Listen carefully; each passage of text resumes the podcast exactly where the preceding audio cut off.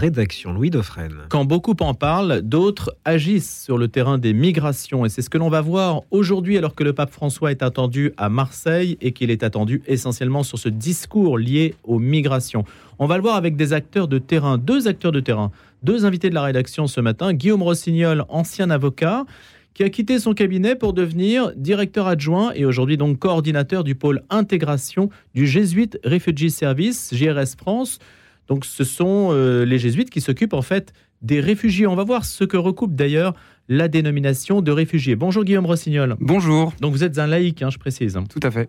Pauline Menot est également des nôtres. Pauline Menot a coordonné la mission MSF sur le Géobarents en Méditerranée. Le Géobarents, c'est un navire de MSF qui recueille des migrants en Méditerranée. Je crois même que c'est l'un des navires qui en a recueilli le plus en une seule fois, près de 600 migrants.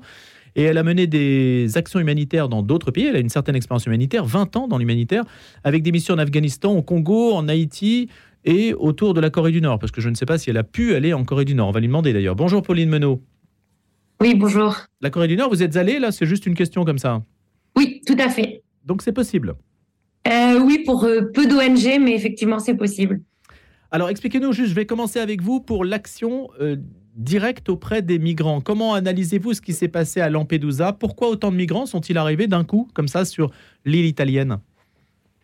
Euh, ben, je pense que c'est aussi il y a une nouvelle route euh, migratoire qui est en train de, s'ouvrir à partir de la Tunisie. Lampedusa, en fait, c'est une île qui est relativement proche de la Tunisie, donc c'est une route assez facile euh, pour pour atteindre ensuite l'Italie et l'Europe.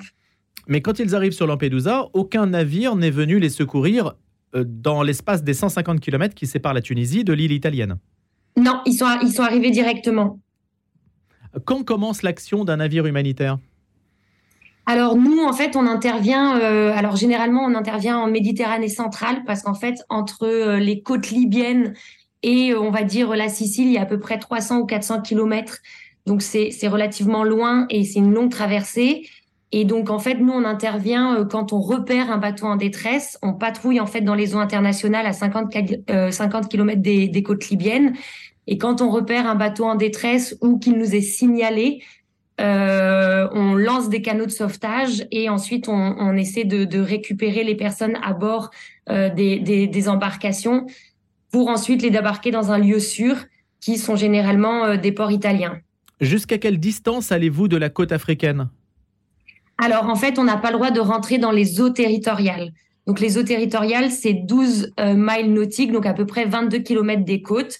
Et donc, ça, c'est, euh, enfin, les États côtiers sont souverains de ces eaux-là. Donc, nous, on n'intervient pas. On intervient dans les eaux internationales qui sont, en fait, selon les conventions maritimes, sous responsabilité des États côtiers pour le sauvetage et la coordination des sauvetages.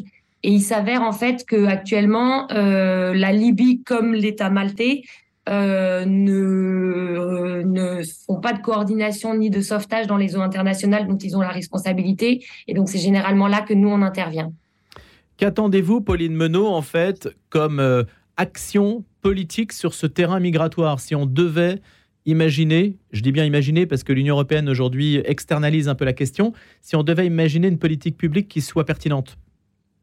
Ben, voilà, moi je pense que c'est important de, placer l'obligation de porter secours à toute personne en détresse en mer avant toute autre considération. Aujourd'hui, en fait, il n'y a aucune euh, ressource euh, maritime et aérienne qui étatique qui sont dédiées aux opérations de recherche et de sauvetage. Donc euh, l'idée, c'est que les États européens doivent relancer les opérations étatiques pour déployer des ressources maritimes et aériennes dont le mandat principal est la recherche et le secours en Méditerranée. Aujourd'hui, il n'y a que les euh, humanitaires qui le font. Alors, euh, il y, a, de la flotte civile, effectivement, et ensuite, il y a les gardes-côtes euh, au niveau de l'Italie, mais qui s'arrêtent en fait de, des, près des côtes italiennes. Mmh. L'État maltais ne fait pas du tout de coordination ni de sauvetage. Et ensuite, il faut savoir que l'Union européenne finance la Libye pour faire un petit peu de sauvetage en mer, mais il s'avère que généralement, quand les Libyens, les gardes-côtes libyens font du sauvetage en mer, ils ramènent les personnes secourues en Libye. Et en fait, euh, c'est euh, contre les conventions euh, maritimes internationales, puisque la Libye n'est pas considérée comme un port sûr pour débarquer les personnes rescapées. Alors, Guillaume Rossignol, allez-y, Pauline Menot, conclut. et, voilà, c'était juste pour finir, c'est que dans les conventions maritimes, il est bien dit que les personnes qui sont rescapées doivent être débarquées dans un lieu sûr.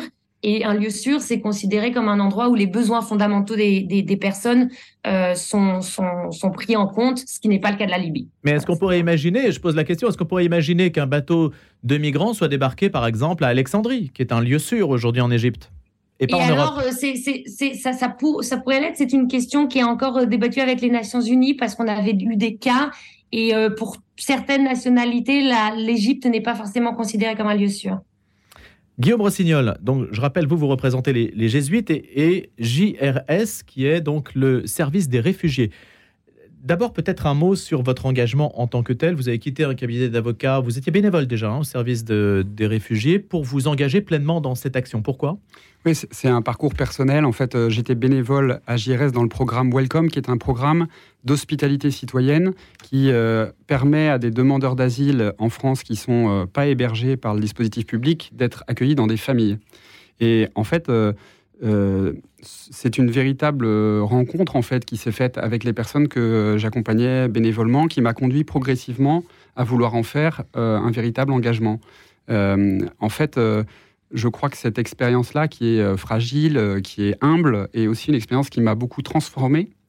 parce qu'elle m'a permis de comprendre que la rencontre avec ces personnes, c'est pas quelque chose de théorique, c'est des personnes qu'on a en face de soi, et que chausser des lunettes un peu différentes euh, pour regarder qui elles sont, les écouter. Ça permet aussi de faire un chemin personnel. Ça m'a beaucoup déplacé. J'ai voulu m'engager dans le champ euh, social euh, pour agir à leur côté. Tout le monde se déplace dans l'histoire tout le monde se déplace dans l'histoire et le compagnonnage avec ces personnes, moi je peux témoigner à titre personnel qu'il est d'une très grande richesse et aussi beaucoup de joie. Comment s'organise-t-il Vous les accueillez chez vous Vous partagez la cuisine, la maison? Oui, en fait, c'est une expérience qui est voilà, à la fois assez audacieuse, mais aussi avec une grande prudence, c'est-à-dire que c'est assez cadré. Euh, concrètement, les personnes sont accueillies dans une famille pendant 4 à 6 semaines. Euh, il faut avoir une chambre autonome, bien sûr, dans, la maison, hein, mais euh, elles sont accueillies pendant 4 à 6 semaines, elles changent de famille et ainsi de suite. De famille en famille, elles vont avoir un parcours de 6 à 9 mois dans notre réseau. Et il y a aujourd'hui un peu plus de 1500 lieux ou familles d'accueil qui, euh, qui sont dans notre, euh, qui partagent cette expérience. Vous surmontez la barrière de la langue? Euh, oui, c'est une belle expérience interculturelle de s'apercevoir qu'on peut tout à fait communiquer, vivre ensemble, quand bien même les rudiments de la langue sont, sont parfois un peu éloignés.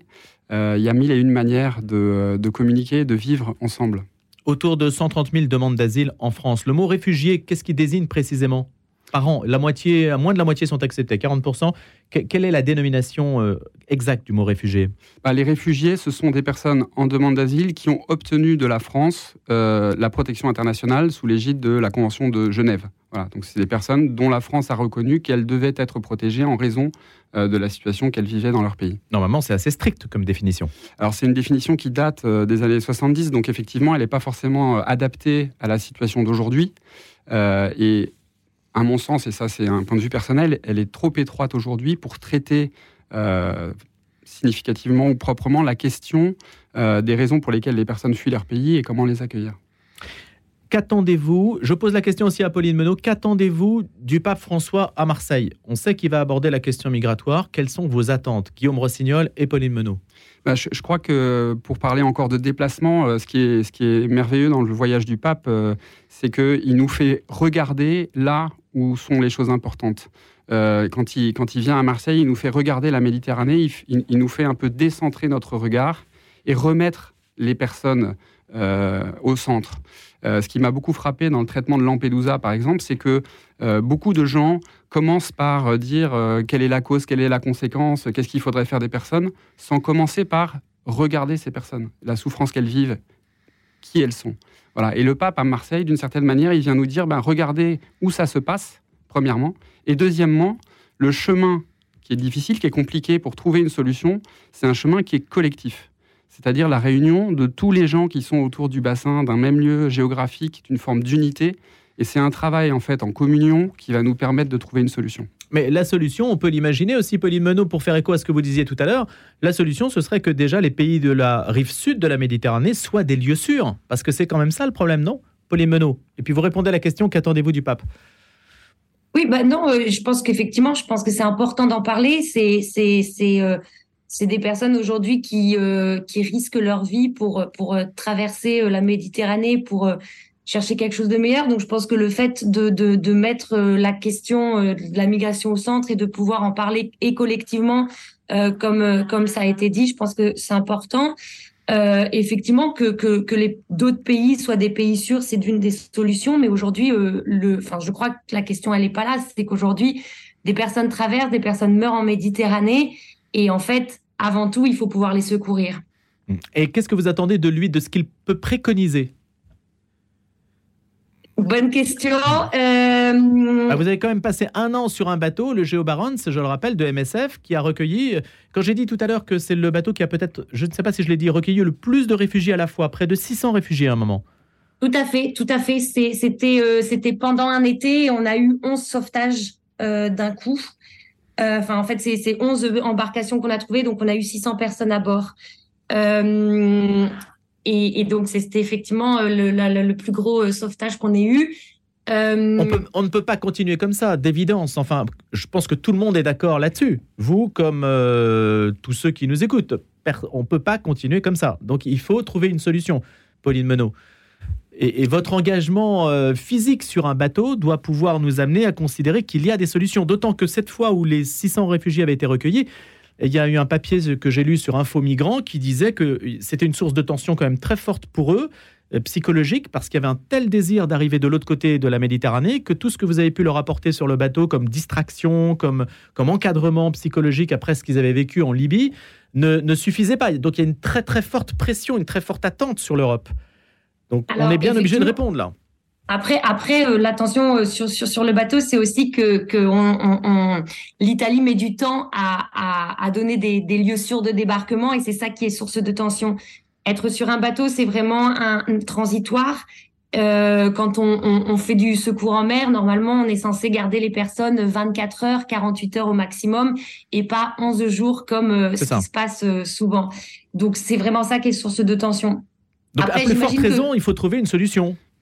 Oui, alors après, euh, voilà, moi, les, solutions, nous, on répond à, quelque chose qui est très euh, très clair, c'est qu'aujourd'hui, comme comme comme je l'ai dit, il y a y a euh, y a pas de il y a pas de on laisse les gens mourir aux portes de l'Europe et ça c'est pas possible. Effectivement, il y a y a certainement plein de solutions, mais à plus grande échelle, qui sont effectivement que que certainement ce soit des pays plus sûrs, que les gens aient envie d'y rester, mais aujourd'hui c'est un, débat plus grand auquel moi j'aurais pas forcément de réponse. Et, nous aujourd'hui, on, répond à quelque chose et en fait, on met juste en œuvre des conventions internationales maritimes qui ont été ratifiées par les pays européens et qui font qu'en fait toute personne et en fait on parle pas de, de, personnes migrantes ou quoi, c'est toute personne en fait qui est en détresse en mer a le droit d'être secourue. Oui, ça c'est la base du droit maritime. Et hein. ça c'est la base et ça c'est ce qui n'est pas fait actuellement.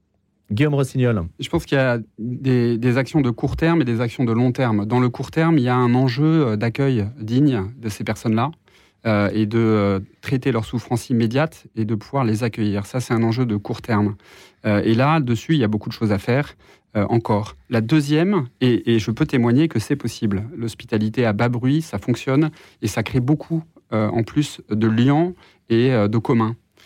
Et puis il y a une action à plus long terme, et là ça fait le lien avec le thème de la Journée mondiale des migrants et des réfugiés de dimanche, c'est de travailler sur la question du droit des personnes d'avoir le choix de migrer ou de ne pas migrer. Les personnes qui euh, migrent sont des personnes qui subissent, quelle que soit la cause, hein, euh, environnementale, politique, euh, sociale, un, un très gros déséquilibre par rapport à nos modes de vie. Et la question qui se pose derrière, c'est qu'est-ce que nous, on est prêt à faire À quoi nous, ici, nous sommes prêts à renoncer pour que ce déséquilibre, eh ben, il ne soit pas de cette nature et qui conduise pas les personnes à vouloir euh, euh, une espérance de, chemin ou de, ou de, vie meilleure en venant chez nous au péril de leur vie dans des conditions euh, dramatiques. Qu'entendez-vous par renoncer? Ben, quand on regarde les relations que nous entretenons avec beaucoup des pays euh, de départ de, euh, migrants, euh, on voit bien qu'on a des relations qui ne sont pas toujours équilibrées. Je prends simplement sur le champ économique, la manière dont on, gère nos relations économiques avec ces pays-là n'est pas une relation qui est tout à fait symétrique. je pense sur le plan politique, c'est la même chose. et donc, voilà, il y a quelque chose de l'ordre d'un choix qu'on a à faire nous aussi pour renoncer peut-être à une position de domination ou en tout cas promouvoir la justice pour moi, et c'est ce qu'on cherche à faire, c'est aussi euh, regarder euh, euh, dans son propre carré et se dire, ben, en fait, les actions que je, je mène, est-ce qu'elles promeuvent la justice? Je donne juste un exemple. Quand on décide de financer la Turquie ou la Tunisie pour qu'ils s'occupent à notre place de la question migratoire, et on sait que euh, la façon dont sont traitées les personnes là-bas n'est vraiment pas une, façon humaine. Le je c'est l'Union européenne. Hein. Oui, c'est l'Union européenne, donc c'est nous, en fait. Hein. C'est la France, elle a, participé à cette décision-là et elle l'a votée. Euh, est-ce que c'est promouvoir la justice? Donc je ne suis pas en train de dire qu'on a toutes les solutions pour savoir ce qu'il faudrait faire, mais par contre, il y a des solutions, on sait qu'elles sont pas les bonnes. Hmm. c'est ce qu'on appelle externaliser le problème. Exactement. Et en plus, on se met sous la coupe d'un chantage éventuel de ces pays, euh, des chantages aux migrants. Il n'est pas exclu que la Tunisie est, entre, entre, guillemets, hein, l'expression est odieuse, ait fait un lâcher de migrants pour justement exercer une pression sur l'Union européenne. Enfin, j'imagine que vous interprétez la chose comme ça, peut-être, euh, Guillaume Rossignol? Oui, oui c'est possible. Plus généralement, sans remettre à euh, des personnes qui sont euh, vraiment pas des personnes qui promeuvent la justice chez elles, c'est quand même très questionnant de hmm. notre part, en fait. Que pensez-vous, Pauline Menot et Guillaume Rossignol, que pensez-vous du fait, est-ce qu'il faut faire une guerre sans merci contre les passeurs? Qu'est-ce que vous dites par rapport à ça? C'est Giorgia Meloni, chef du gouvernement italien, qui vient de le dire à l'ONU. Elle appelle l'ONU à faire une guerre sans merci contre les passeurs. Pauline Menot. Oui, et il faudrait peut-être aussi d'abord euh, promouvoir avant tout peut-être des, chemins euh, légaux en fait pour euh, pour l'immigration parce qu'aujourd'hui en fait si les personnes utilisent des routes illégales et dont en fait effectivement des gens vont tirer profit, c'est aussi parce qu'aujourd'hui bah il y a une fermeture des frontières et il y a une possibilité pour personne de venir euh, immigrer et c'est très très compliqué, d'où en fait la détresse qui va pousser à des chemins illégaux. Oui, je, je, partage tout à fait ça. Le, un des chemins, c'est de créer des voies d'accès légal et sûr, d'élargir le champ de la migration légale pour euh, éviter que les personnes prennent des risques euh, trop importants. La deuxième chose, c'est aussi que plus on renforce nos murs, nos frontières et, les et on fait de l'Europe une forteresse, plus on favorise le trafic et moins on permet le retour des personnes quand elles sont venues chez nous. Donc il y a quand même une question à se poser sur nos choix politiques pour euh, euh, traiter ce problème.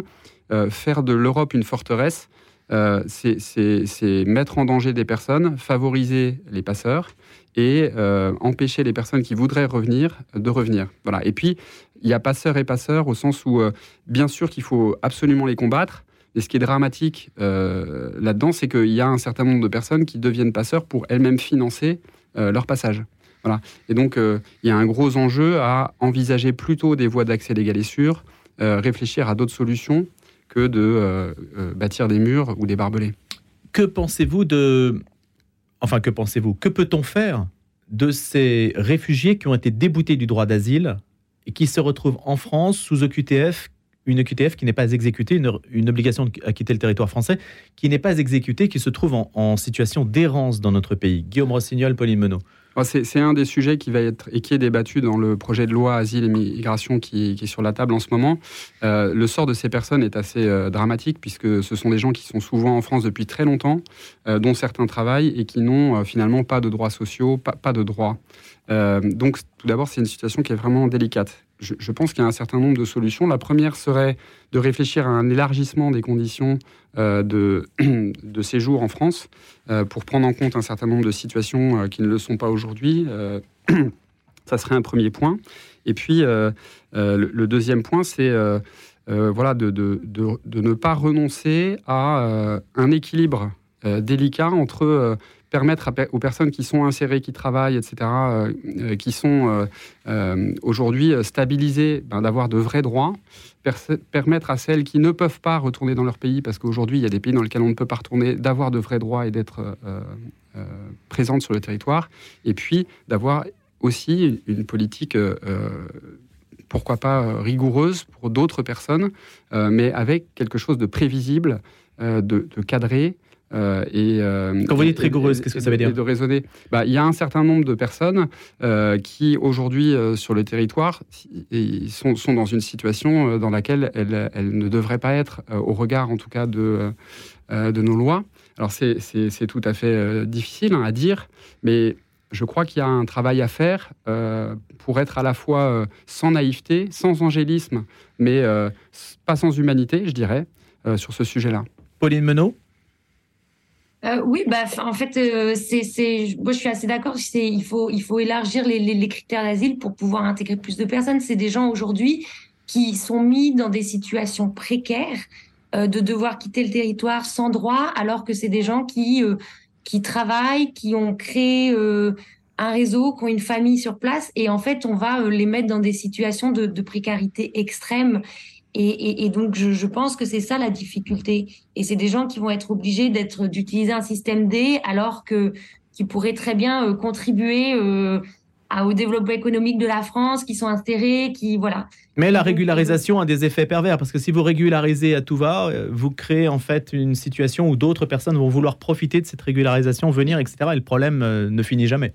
Bah, Malheureusement, je, crois qu'on a les capacités d'accepter de, de, de, beaucoup de gens et, et, et, on, est, on, a, on a besoin de, ces personnes-là. Et, et, puis, je, je pense qu'on a vraiment les capacités. Donc, le côté euh, faire un appel d'air, je ne je, je, je, crois pas.